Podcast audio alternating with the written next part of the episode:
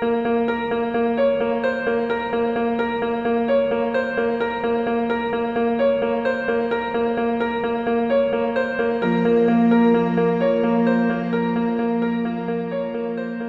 buen día amigos, bienvenidos a un podcast más de El Monster Mash, este especial que estamos haciendo aquí en la Biblioteca Pública Mundial, ahora por ser el mes de octubre, y pues bueno, pues celebrando el Halloween desde el primer día de octubre, ¿cómo no?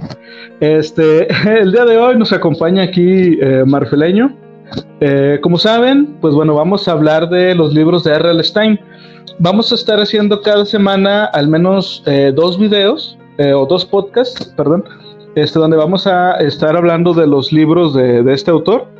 Nuestra tirada es hacer esto. Vamos a hablar del libro. Les, decía desde hace unos días qué libros íbamos a leer para que los fueran leyendo ustedes porque vamos a hacer spoilers. Vamos a criticar desde la portada, que yo siempre he pensado que es de lo más importante que hay dentro de la, colección de libros de, escalofríos. Vamos a hablar de la portada, este, qué tan original es la idea y también es sobre el desarrollo pues de la historia del, libro. Sabemos que hay muchas cosas que se pierden este, en la traducción. Recordemos que el libro pues es un libro eh, escrito originalmente en inglés.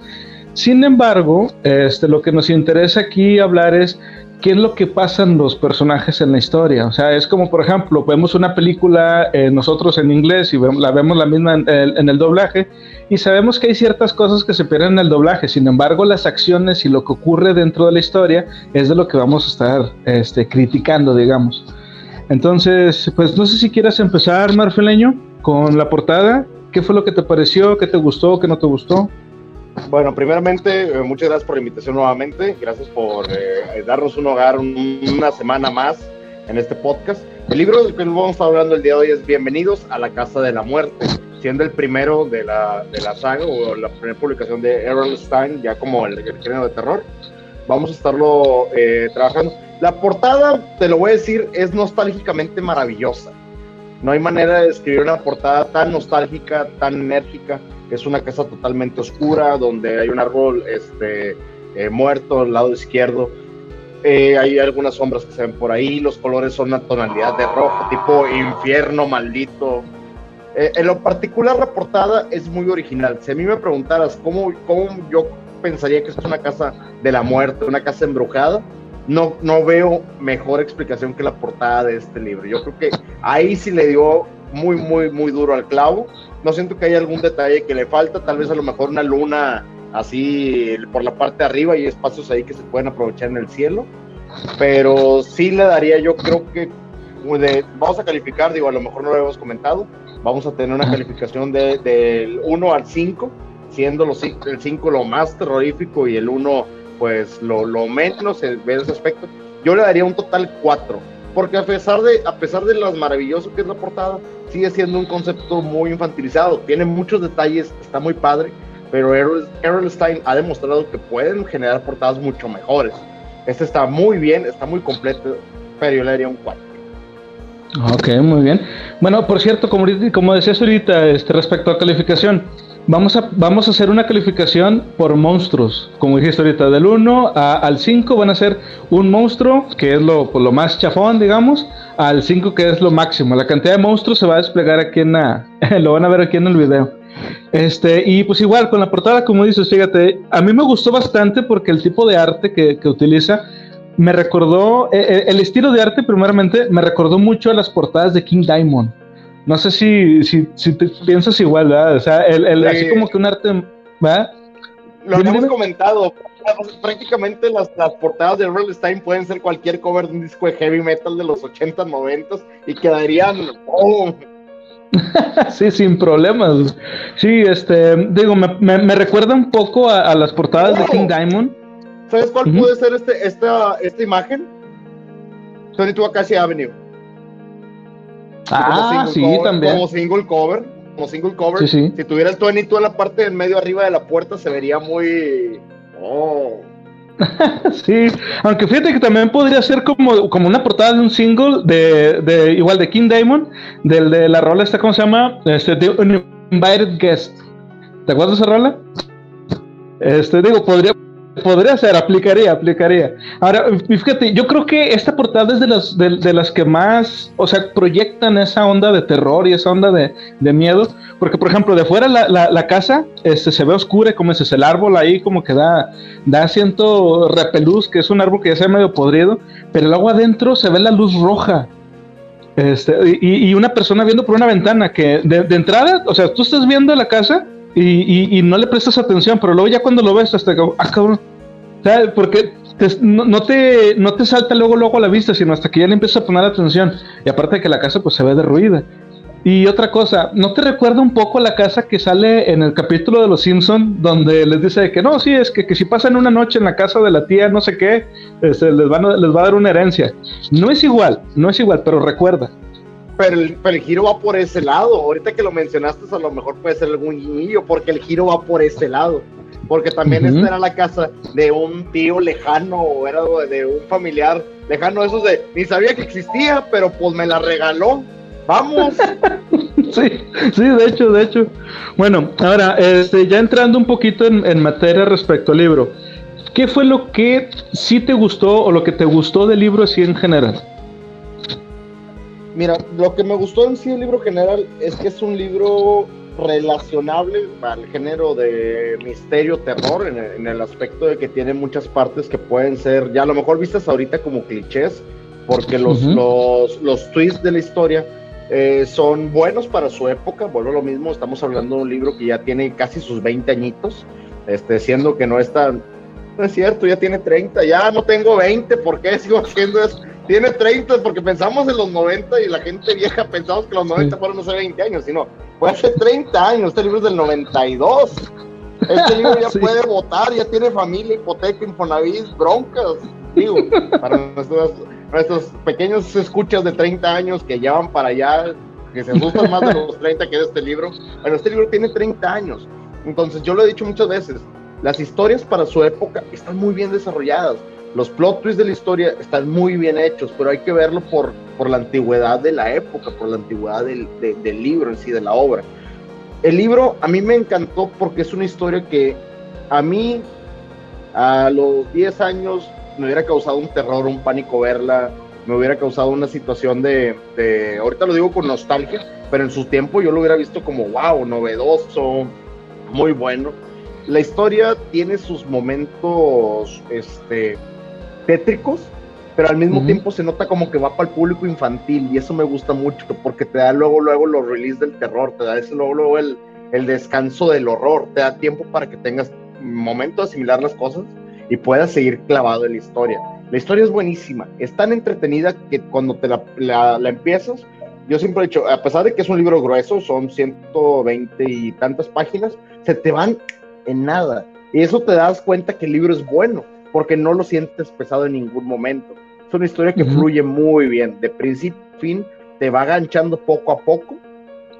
Y la verdad lo vería por ese lado. Es, lo que más me gusta, mi parte favorita de lo que yo vi del libro, es eso mismo, que es un libro, a la vez que trae la trama de terror, es muy divertido para leerlo, ¿eh? muy entretenido.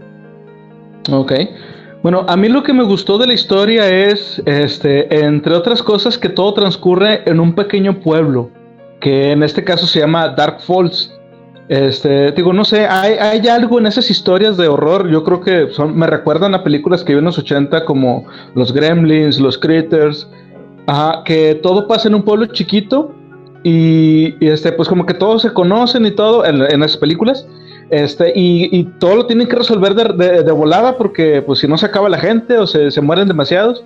Y aquí en esta historia este, es algo parecido, o sea, están en un, en un pueblo que apenas va conociendo la familia, acaban de llegar y como dijiste, o sea, la historia trata de que les dan una casa y ellos ni siquiera saben este, de quién era el, el, el familiar que, es, que se les murió y que les dejó en herencia la casa, o sea, realmente no saben qué onda pero pues ya quieren quedarse ahí. Entonces, a mí lo que me gustó es que todo transcurriera en un pequeño pueblo. Yo creo que las mejores historias de terror este, han ocurrido en lugares así. Es más, hasta a la película de Alien contra Depredador ocurrió en un pueblo chiquito. No sé si te acuerdas de, la película. sí, pero si tú te fijas, ese detalle como que le da más, más calidez a la historia, porque al mismo tiempo, como tú dices, todos se conocen, es un pueblo muy pequeño, la gente se ubica fácilmente, son lugares entrañables dentro de la memoria de mucha gente que viaja de pueblos pequeños, que conoció familia, gente, eh, y se va a ciudades grandes, siempre siente esa nostalgia, porque siente ese cariño de, de, comunidad, se siente como ese tipo de cercanía, y te da un apoyo a que todo debe de estar tranquilo, lo más inquietante hasta cierto punto. Sí, sí. Ah, y otro detalle que también me gustó es que en sí, aunque el libro se llama Bienvenidos a la Casa de la Muerte, la casa como tal no es protagonista de la situación, ni, ni, ni la que causa. O sea, ok, pareciera que es una, un libro sobre una casa embrujada, pero la casa no es la culpable de lo que pasa. Y e, eso también me, me, gustó. Ahora, ¿cuál, es, ¿cuál fue tu parte favorita de todo el libro? Mi parte favorita de todo el libro sonará muy tonto, pero ya lo discutimos hace un momento y a pesar de eso, fue lo único que sí me quedé con qué está pasando, ese pequeño giro al final de la dimensión desconocida. Yo lo ah, sentí como que, yo lo sentí como ese, ese, como que es una historia muy bien hecha, pero el giro te quedas con la cara de, ¿por qué? A lo mejor me perdí de algo, no lo leí bien, pero ya lo relees y te pones a buscar dónde cambió la historia y el giro tipo dimensión desconocida fue lo que me quedó ese saborcito de boca de cliffhanger, como ya le habíamos dicho antes, Errol Stein lo sabe hacer muy bien y fue como que te deja aganchado para ver si va a sacar una continuación o algún comentario o, algo. Para mí es, es de mis partes favoritas. Y al mismo tiempo eh, te diría que, que, la historia, de la historia en sí, pero porque me recuerdo, me recordó mucho a una historia de Stephen King que se llama uh, tienes una banda de la leche o tienes un grupo de la leche, yo lo leí así en, castellano, que era Bienvenidos al Paraíso de Rock and Roll, no sé si te acuerdas de esa historia. Ah, sí, me habías, me platicado de ella, no la he leído. Sí, pero tiene giro porque eh, en el pueblo llegan por X o Y circunstancia y ahora la bronca no es vivir ahí, es que te vayas. Sí, sí. Bueno, mi, parte favorita en este libro fue un poquito antes de, la que te gustó más a ti, bueno, como dices tú, el final, porque te quedas, te quedas con la, duda de, ok, a ver, ¿se murieron los personajes o, no se murieron? Y si todo pasó originalmente, porque se supone que los propios habitantes del pueblo habían contactado con esa familia y en la historia eliminan a casi todos los del pueblo, ¿cómo es que contactaron a la familia que aparece al final del libro? Porque recordemos que en la historia eh, cuando ya se va, cuando van a oír los protagonistas, llega una familia nueva a habitar la, la casa. ¿Por qué llegaron? estaba Dawes todavía, ¿eh? Estaba Dawes todavía, se supone que Dawes ya, ya había muerto. Ajá, y, ya ve, y estaba todavía el señor Dawes, que viene a ser como el abogado, el que les dice que no, su tío se murió y les dejó esta casa. ¿Por qué pasó eso? Como dices, te queda la duda de, ah, chis, o sea, que, y, hasta quieres volver atrás y, no, pero es que sí pasó lo que yo leí. Sí, pasó, pasó como yo lo leí. Ajá, sí, sí, exacto. Eh, bueno, mi parte favorita fue un poquito antes, que es cuando están en el anfiteatro en el cementerio este, y van a convertir a los papás en, monstruos eh, o en las criaturas que son los, los, habitantes de este pueblo y que tumban un árbol y que este, al tumbar el árbol se entra y ahora sí la luz del sol directa y los mata a todos. Hay una parte, no sé si te acuerdas, cuando la amiga de, Amanda, o el personaje de los personajes principales, se va arrastrando y ya es más esqueleto que persona y le dice, la voz y que le dice gracias. Y yo, oh, gracias, sí. Gracias, es como que, bro, es como que acabaste con mi sufrimiento, ya estoy sufriendo más, pero gracias. Sí, Exacto. Sí, cuando, yo me quedé como que, ¿cómo tumbaron el árbol? o sea, sé que lo tumbaron, pero fue como que, no, ¿cómo tumbaron el árbol? Como Chris Redfield, a putazos, como a la piedra, güey. Dos morrillos, o sea, dos, dos, niños, es como que me quedé como que. No, y entonces, dejamos el árbol y se mueren. Y es como que, ¿quién te dio la solución? ellos mismos ya se habían dado la solución porque ya habían visto que eran como que repelentes a la luz cuando se empezó en el cementerio. Creo que fue donde la primera parte donde entró como que un rayo de luz y pues alejó dos. Cuando se empezó a quemar, no me acuerdo cómo se llaman todos los niños del pueblo porque eran muchos y ahí estaban tumbas y te leen el libro, pero la verdad, como de, de fondo. Pero sí, cuando quita el árbol y, que se va arrastrando ya esas y como que, gracias. sí, eso es que, gracias. Oh, o sea, te digo, e, esa parte, realmente, eh, aunque R.L. Stein no haya sido tan, tan gráfico a la hora de describir, más que lo de que ya era más hueso que, que, carne y que peli, que se están como derritiendo, entre otras cosas me recordó un poco la escena final de la película de Carrie, donde todos están muriendo este, en la escuela y todo eso. Pero, o sea, uno que ya tiene un poco más de, de, experiencia de ver películas de terror, ¿te imaginas esa escena así tal y como, aunque, insisto, está en la, la describió rápido, pero obviamente pues tú le enriqueces más con tu imaginación y dices, ay, güey, o sea, pobre niña, porque realmente hay que pensar que el personaje era una niña y ella estaba sufriendo. Entonces, e, esa fue para mí la, la parte más impactante, la, la, más, este, la que me gustó más. Ahora, ¿cuál fue la parte que a ti no te gustó? La que me gustó menos, justo antes del anfiteatro, cuando se meten a la casa. Que los interrumpen. Se me hizo como que muy. Tiene un, tiene un, es un recurso, es un recurso este, literario donde tú salvas a los personajes con una campanada de último segundo, literalmente. Pero se me hace como ah, si hubiera sido un gran final que los hubieran matado ahí mismo. No sé, a lo mejor en mi imaginación torcido hubiera sido como que me hubiera gustado que en ese momento sucediera algo impactante pero pues ya conocemos a esta, es muy de hangers de último segundo y, tiende mucho a este recurso que ahorita no recuerdo el nombre exacto, pero es un recurso literario donde tiene la salvación de último segundo siempre, como que el personaje principal se tiene que salvar alguna circunstancia. Mágicamente. mágicamente de que tocaron el timbre y tin, tin, y es como... Y luego ya fueron por los papás, pero sí, fue, fue como que una parte donde yo me quedé pensando, esa y una que involucra a la, a la casa que te había comentado, cuando se cierra la, puerta sola, que van a, la habitación y se cerró porque el viento se supone que la había movido, me hubiera gustado que empujado, me hubiera que hubieran encontrado como que algo de tiradero o algo que hubieran dicho como que alguien se metió o alguien estuvo en la casa, pero no, fue algo muy muy sencillón y que le dieron pase a lo demás. Pues son las únicas partes sí que te digo que como que no me no no me gustaron en lo particular. Yo esperaba un poquito más de de terror, pero pues estuvieron, para, para un chavito están muy bien. Ya para uno de, viejo, de, y la sangre y las tripas, señores, aquí ¿Y las drogas? ¿Y las drogas dónde están? sí, sí. Bueno, fíjate, y creo que el recurso literario al que te refieres, y no nada más literario, creo que originalmente fue en un, en un teatro donde empezaron a usar esto, es el Deus Ex Machina. Tienes toda la razón, Deus Ex Machina, tienes toda la razón, es el nombre del concepto.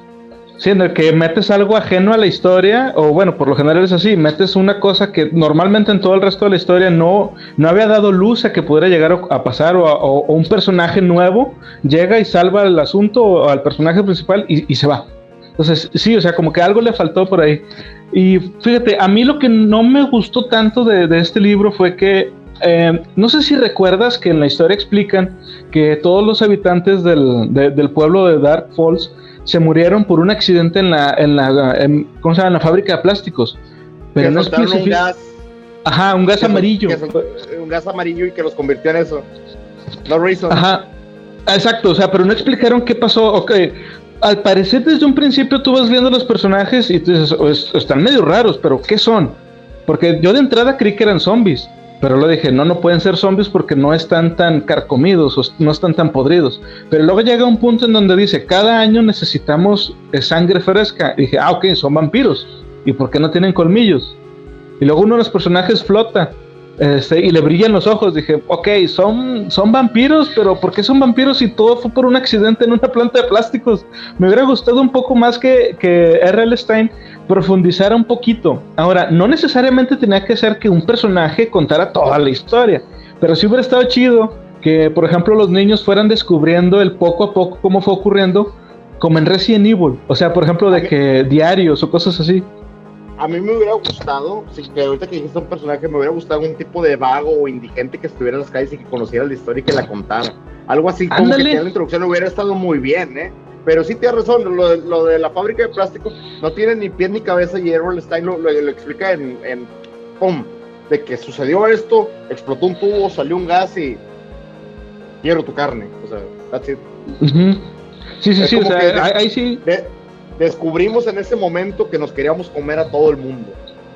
Ajá, sí, sí, sí, o sea, te digo, ahí le faltó un poquito, pero bueno, quiero hacer como quiero la aclaración cuando, cuando mencionamos algo de que le faltó esto, no quiere decir que R.L. Stein lo escribiera mal, sino que esto ya va dentro de nuestras propias expectativas, que, que habríamos, habríamos querido que esto estuviera ahí. No lo está y eso no le quita mérito a la historia, sigue siendo buena, sencillamente nos hubiera gustado, ¿ok? Para que la gente que sea fan de R.L. Stein no nos vaya a querer este, linchar o algo, sencillamente estamos diciendo que nos hubiera gustado que agregaran, es todo. Ahora, este, pues bueno, ya para finalizar, este, bueno, pues ya ahorita dijiste que la portada tú le dabas eh, cuatro, cuatro monstruos. Cuatro. ¿Tú cuántos le das? Yo a la portada sí le doy un, yo sí le doy un 5, porque si bien no es de las mejores portadas, de entrada es la primera. Y ya a partir de aquí, este, aunque podrían ir para abajo, en sí se fueron para arriba. O sea, de aquí fueron mejorando. Una que otra pues ya iba bajando otra vez, pero de aquí fueron superándose. Todas las demás portadas ya era de que, ok, tenemos la experiencia y de que a la gente sí le está gustando y a los niños les está gustando. Y bueno, ya podemos ir subiéndole un poquito más el, el, el qué tan qué tan oscuras o qué tan terroríficas podemos hacerlas. Yo creo que también por eso pudieron haberlo hecho más terrorífico todavía, pero pues la idea era ir empezando. Entonces yo, yo sí le doy un 5. Ahora, a la idea original, ¿Qué tan original te parece a ti? La, idea como concebido de original, tío, es muy buena. Eh, tiene algunos pequeños clichés, o que ya les he comentado, son pequeños clichés de las historias, donde son lugares más difíciles de salir eh, que de entrar. Eh, son historias de un pueblo que, de hecho, ellos mismos querían que pertenecieran al pueblo. Si yo tengo entendido que como que cuando los atacaban se volvían parte de, ¿no? sí, sí. Se volvían parte de eso es importante porque, como te digo, en el paraíso del rock and roll es lo que hacen que la gente que entra al pueblo ya se vuelve como que parte de la comunidad y tienen pequeños trabajos y tienen pequeñas acciones con, conviviendo con eso. La historia es muy buena. Eh, eh, como idea original, a mí sí me gustó. Eh, hay algunas cosas, pies y cabeza, que, que les faltó. El, el, motivo por el cual se mudaron sí se me hizo un poquito ridículo, como que forzando a la historia. Tengo que, tenemos que empezar de algún lado pero sí se me hizo un poquito forzadón el, oye, tienes un tío que vive allá en García, te regaló una casa, ¿qué onda? ¿Te vas a ir mañana a tu familia? Claro que sí, deja mi casa aquí en Monterrey, yo ahorita me voy, pero que... No suena más como, suena como inicio de un chiste, más que como una historia de terror. Sí, y, el concepto del nombre de, la, de la casa es como, como platicamos hace un momento, es como que se le ocurrió una idea, le voy a poner así y a ver qué sale de aquí, pues, ah, como idea original, se yo, yo le pondría un 3. En ese aspecto, si la nostalgia no me va a pegar, ya siendo un poquito más crítico hoy en día, yo le daría un 3, porque tiene un motivo, razón de hacer las cosas, pero a la vez fuerza un poquito la situación y, como la idea preconcebida como idea original la quiso plasmar, pero pues ahí le estuvo dando. Yo le daría un 3. Los tres monstruos de 5. 3, de 5, 3 monstruos de 5. Bueno, yo como idea original, yo sí le daría también un 3, porque si bien como, como decíamos hace un momento, el nombre del libro te da a entender una cosa, pero luego ya, ya el desarrollo ya es algo diferente. En sí, eh, la casa no es el protagonista o no es la protagonista de la historia, sino es el pueblo o sea, igual le hubieran puesto Dark Falls a la historia y hubiera estado igual de chido. ¿Verdad? Entonces, este, digo, a, mí, de hecho me hubiera gustado más que la historia se llamara así, Dark Falls. Este, y yo también, insisto, le doy tres, tres monstruos de cinco. Ahora, en el desarrollo, eh, ¿qué te pareció a ti el desarrollo? Ya, cómo se fueron dando las cosas hasta que se llegó al final. Les recuerdo que esta es una opinión enteramente mía de la página. Eh, por mi seguridad no daré mi dirección. Siento que me van a linchar después de esto los fans de Everly Stein. los, los, todos los 10, digo, no, yo sé que tiene muchísimo más el mundo, la verdad. este, pero es que hay, mucho culto sobre ciertos escritores. Hay un culto totalmente dedicado a, Lovecraft, hay un, culto totalmente dedicado a King, hay, gente que es muy de culto. Errol Stein es una parte importante del pop de los, del terror, por así decirlo, pero no hay gente tan dedicada a ello. Pero el desarrollo sí, aunque me vayan a linchar, yo le doy enteramente un 2. Sé que es su primer libro, por eso estoy siendo misericordioso, pero le doy un 2. Como tú dijiste, lo del gas no tiene pie ni cabeza. El final, a pesar de que me haya gustado, no da mayor explicativa de él o no da como que alguna frase o algún remate para, para concretarlo, pues. Este, el desarrollo de ciertas partes de la trama se me hicieron relativamente confusos. Este, y los Deus Ex Machina utilizados sí se me hicieron muy necesarios porque pudieron haber dado otro desarrollo o que alguien los hubiera salvado o que hubieran llegado ya sea la mamá y de que tu papá está en tal parte. O sea, pudo haber utilizado algún otro recurso literario un poco mejor. Y de repente como que se perdía en la cosa en la historia. Entonces yo sí le daría un 2 como desarrollo. Porque la idea está buena, pero el desarrollo sí definitivamente es disfrutable, es muy entretenido, pero sí te quedas en ocasiones como... Mm, ahora sí que el, el, ¿cómo se llama? La película puede estar mejor que el libro en este caso. Le pueden meter más galletita ahí. Sí, sí, definitivamente. De hecho, está el, capítulo de, de la, de, de, este libro, en la, en la serie de, de, Escalofríos, está el capítulo, y es un capítulo doble, precisamente porque le trataron de meter un poquito más de galleta, a lo mejor por lo menos de que como era el primer libro, pues quisieron darle un poco más de respeto. Pero bueno, fíjate, yo también respecto a, y, y insisto, también mi, mi, mi opinión es enteramente mía, y se basa en el hecho de que ya he leído otros libros también de R.L. Stein, y son también, pues, eh, tienen otra, otra calidad distinta. Yo también le doy tres monstruos de cinco, porque me gustó que al principio el desarrollo era un poco lento, pero oye, son 18 capítulos y hasta el octavo capítulo es cuando ya empiezan a pasar cosas eh, así como que fuera de, la, de lo normal. Y, eh, o sea, desde, a lo mejor desde el cuarto capítulo pudiste haberlo hecho, pero pues bueno, te quisiste esperar, se le dio su tiempo para ir construyendo. Ok, va. Este, y también eso de que al principio Amanda, que es pues digamos el personaje principal de toda la historia, más que su hermano Josh o que el perro Pity, eh, Amanda duda muchas veces de, sí misma, o sea, duda de que si lo que está pasando es realmente algo terrorífico cuando llega a ser claro que es algo terrorífico y ella misma de que no, a lo mejor yo estoy exagerando, o sea, como que, eh, como decías hace un momento, o sea, como que peca de inocente. Pero, así ya el personaje. Al, principio sí, hace como que alguna aclaración de que, ah, va a suceder algo extraño, o en esta casa, esta casa es peligrosa, creo que le dicen los papás, les, les hace un comentario sobre la casa empezando el libro, y luego tú, de que, sí, descúbrelo, ándale, Scooby-Doo, muévele, ponte a buscar, y luego de que, ah, es mi imaginación, yo estoy bien, o no. O sea, como que...